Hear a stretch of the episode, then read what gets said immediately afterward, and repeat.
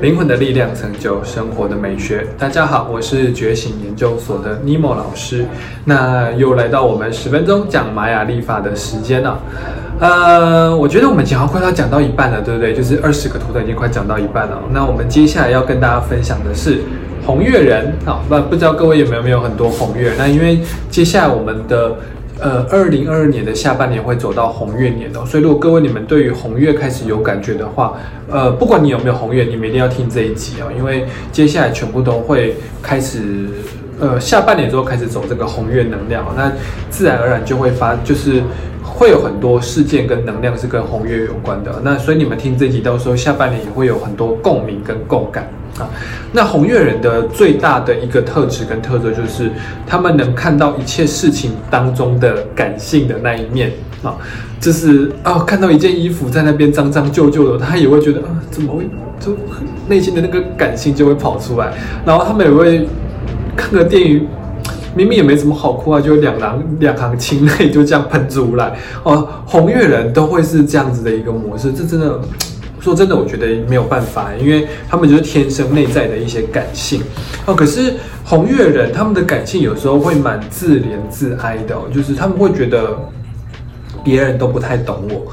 哦，或者是就算我讲出来，你们也不能懂为什么我这么多的感性。所以有时候红月人他们会倾向于就是不去表达自己内在的那一些感性，因为他会觉得说身边的人根本就不懂我哦。他们很常会有这样子的一个。一个呃状那个状态出现，所以哦，红月人，我建议各位就是你你们应该呃多去看一些心理学的书哦，多去看一下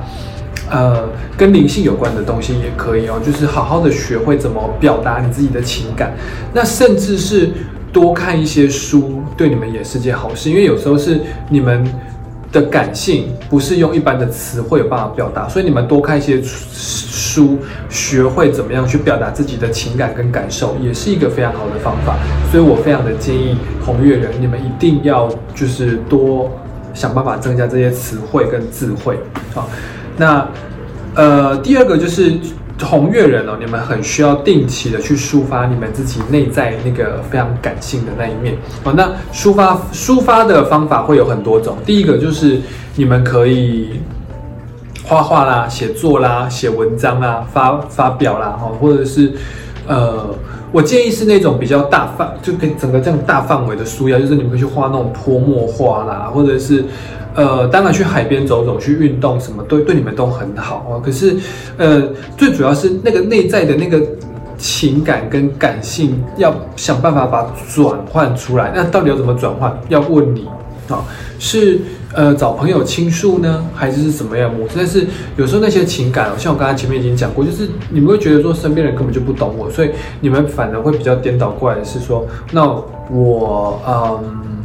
要用什么艺术的形式来表达我的内心哦？那通常是很抽象的一些一些画作。那写文章也是，有时候你们写错文章也不见得人家听得懂。可是重点不是人家听不听得懂，重点是你有没有去抒发这样子的东西。所以我非常推荐红月人，就是你们定期。其实那个定期要看你们自己的频率啊，你们不要问我时间轴，就是看你们自己，你们觉得多久要学会去抒发这个，那一定要给自己这个时间。哦，那当然也可以多多去做一下那个脉轮疗愈，对你们是非常适合的。因为红月人如果以灵性角度来讲的话，通常前世都带着一些创伤而来。那当然每个人都有创伤，只是说你们那个创伤可能是蛮大的，所以你会动不动就会有多情感跟感受跟不舒服的。内在，可是你又找不到到底是发生了些什么事情，所以其实红月人，我的建议是，如果你有像我刚刚讲这个状况，而且你现在此刻正经历的就莫名的一些创伤的话，我很建议各位你们一定要去做前世回溯啊，因为有些东西不是在这辈子你可以找到的答案，然后就是透过前世回溯，或许可以找到你要的答案，这个是蛮特别的。好，那接下来下一个是红月人里面就是。呃，因为既然已经讲到前世了，所以像这种心理学灵性是你们人生当中的一些必修课，就我非常的建议你们一定要去学习呃那个心理学跟那个灵性相关的东西，因为你们要学会怎么表达自己啊，那或者是处理自己内在小孩跟原生家庭，因为红月人也是因为你们的感性，所以是相对于别人也是一群比较容易受伤的一群人，所以呃，学灵性啊，学那个心理学啊，啊。不一定要把它当成职业，可是你可以去学完，然后好好的来调整自己的内心，对你们而言的帮助是非常非常的大的。所以我很推荐各位，你们一定要去做这件事情。那灵性的话，就是来想办法让自己开悟，然后可以让自己得到更多的智慧，然后来学会怎么走出现在，呃，或者是过去前世对你们造成的一些阴影啊。所以，呃，红月人很适合去做这类型的一些学习啊。那接下来我们来讲一下红月人到底是喜欢怎么样的爱情观哦。所以红月人基本上是喜欢，呃，极致的浪漫感。如果说你们要问他们爱情跟面包选哪个，他们绝对是选爱情啊。所以他们也会，呃，像我之前有些学员，他们就是他是本身是红月，然后他们就很喜欢看那种，呃，那个，哎，那个叫什么？BL 剧啊，因为他们会觉得啊，怎么会这么的美？然后那个霸道总裁，因为 BL 剧好像通常就是会一个霸道总裁，然后配上一个配上一个。弱小无助，然后会被控制的一个男生，好像好像都是这种组。哎，说真的，BL 剧好像都没有女女的，好像都是男男的，好特别啊。但他们就会很喜欢，因为他们喜欢，他会觉得哇，好浪漫啊。所以他也很喜欢另外一半制造浪漫的气氛给他们。所以说，如果说你的伴侣是红月的话，我很推荐你们要想办法弄一点心思去搞一些有浪漫感的东西。所以其实红月人蛮适合跟蓝手人交往的，因为。呃，红月是一个需要被疗愈的人，蓝手人是一个很会疗愈别人的人，所以这两个人组合起来 就是一个非常棒的一个 CP 组合啊，我是这么认为的。所以，呃，红月人我很推荐，就是呃，他们是很喜欢那个浪漫感，所以如果如果说你的伴侣或你自己是有是红月人的话，你们也要去问一下自己，哎，我我。呃，我跟这个人交往，他会不会太像木头？哦，这太像木头，你们不要委屈自己，因为你们真的受不了有那种太太木头的人啦。好，那接下来下面一个是因为不安全感而有活着的感觉，是不是有点虐虐虐虐心的感觉？哈，因为他们会觉得，呃，我跟我的伴侣之间，因为他们从小到大习惯这种不安全感，甚至是像他们的前世也会有一些不安全感的。呃，事件存在，所以影响到他们这辈子的记忆，所以他们会喜欢把自己身处一个不安全感的，因为他们会觉得自己活着哦。所以如果说小时候是有被那个呃家里面的人家暴哦，那长大之后，他他的另外一半如果非常爱他，其实他内心是会有点矛盾的，因为他会觉得说。因为他已经习惯那种家庭的不和谐，你突然给他一个很和谐的家庭，他会很不习惯。好，就有点像是我们的那个，呃，这样这样形容吧，就有点像是那个肌肉，哎，那个那那个那个整骨啊，我们我们把它整回去之后，可是你已经习惯那个歪七扭八的那个样子，所以你反而整回去之后，你会有一种过渡期的不习惯感。哦，所以呃，他们会因为这种不安全感而活着，所以他们会很喜欢在。两个人的感情当中，去创造一些那种不安全感的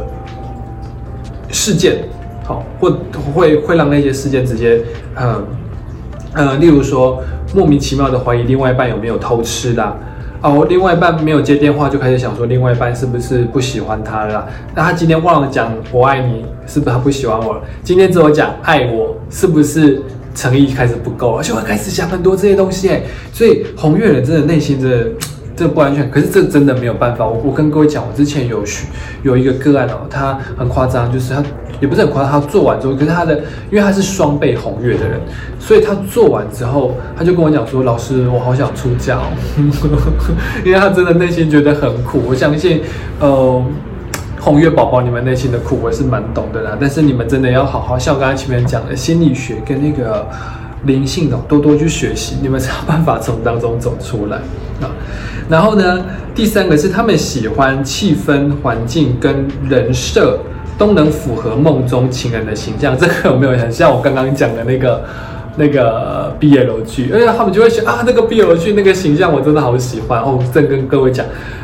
呃，我自己偶尔也会看一下 BL 剧，因为我觉得 BL 剧其实我大概可以懂那感觉。我真的蛮推荐各位你们去看那个泰国的 BL 剧，泰国的 BL 剧我觉得拍的蛮好看的哦。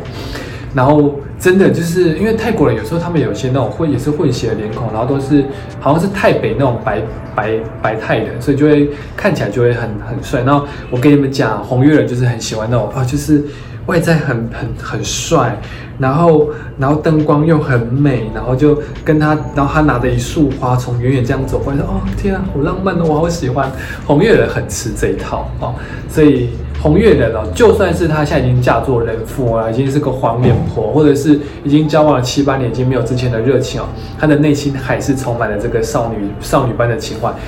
男生呢，就是充充满着少男的一些情怀，这是没办法的。那红月人，你们也允许自己有这么多的浪漫，因为你们内心就是需要被疗愈的一群人啊，所以让自己多一点浪漫，这是件好事啊。这个就是我今天想要跟大家分享的一些红月人的一些特质。啊，那如果各位你们喜欢。我们这样子的影片的话，请你们按下订阅跟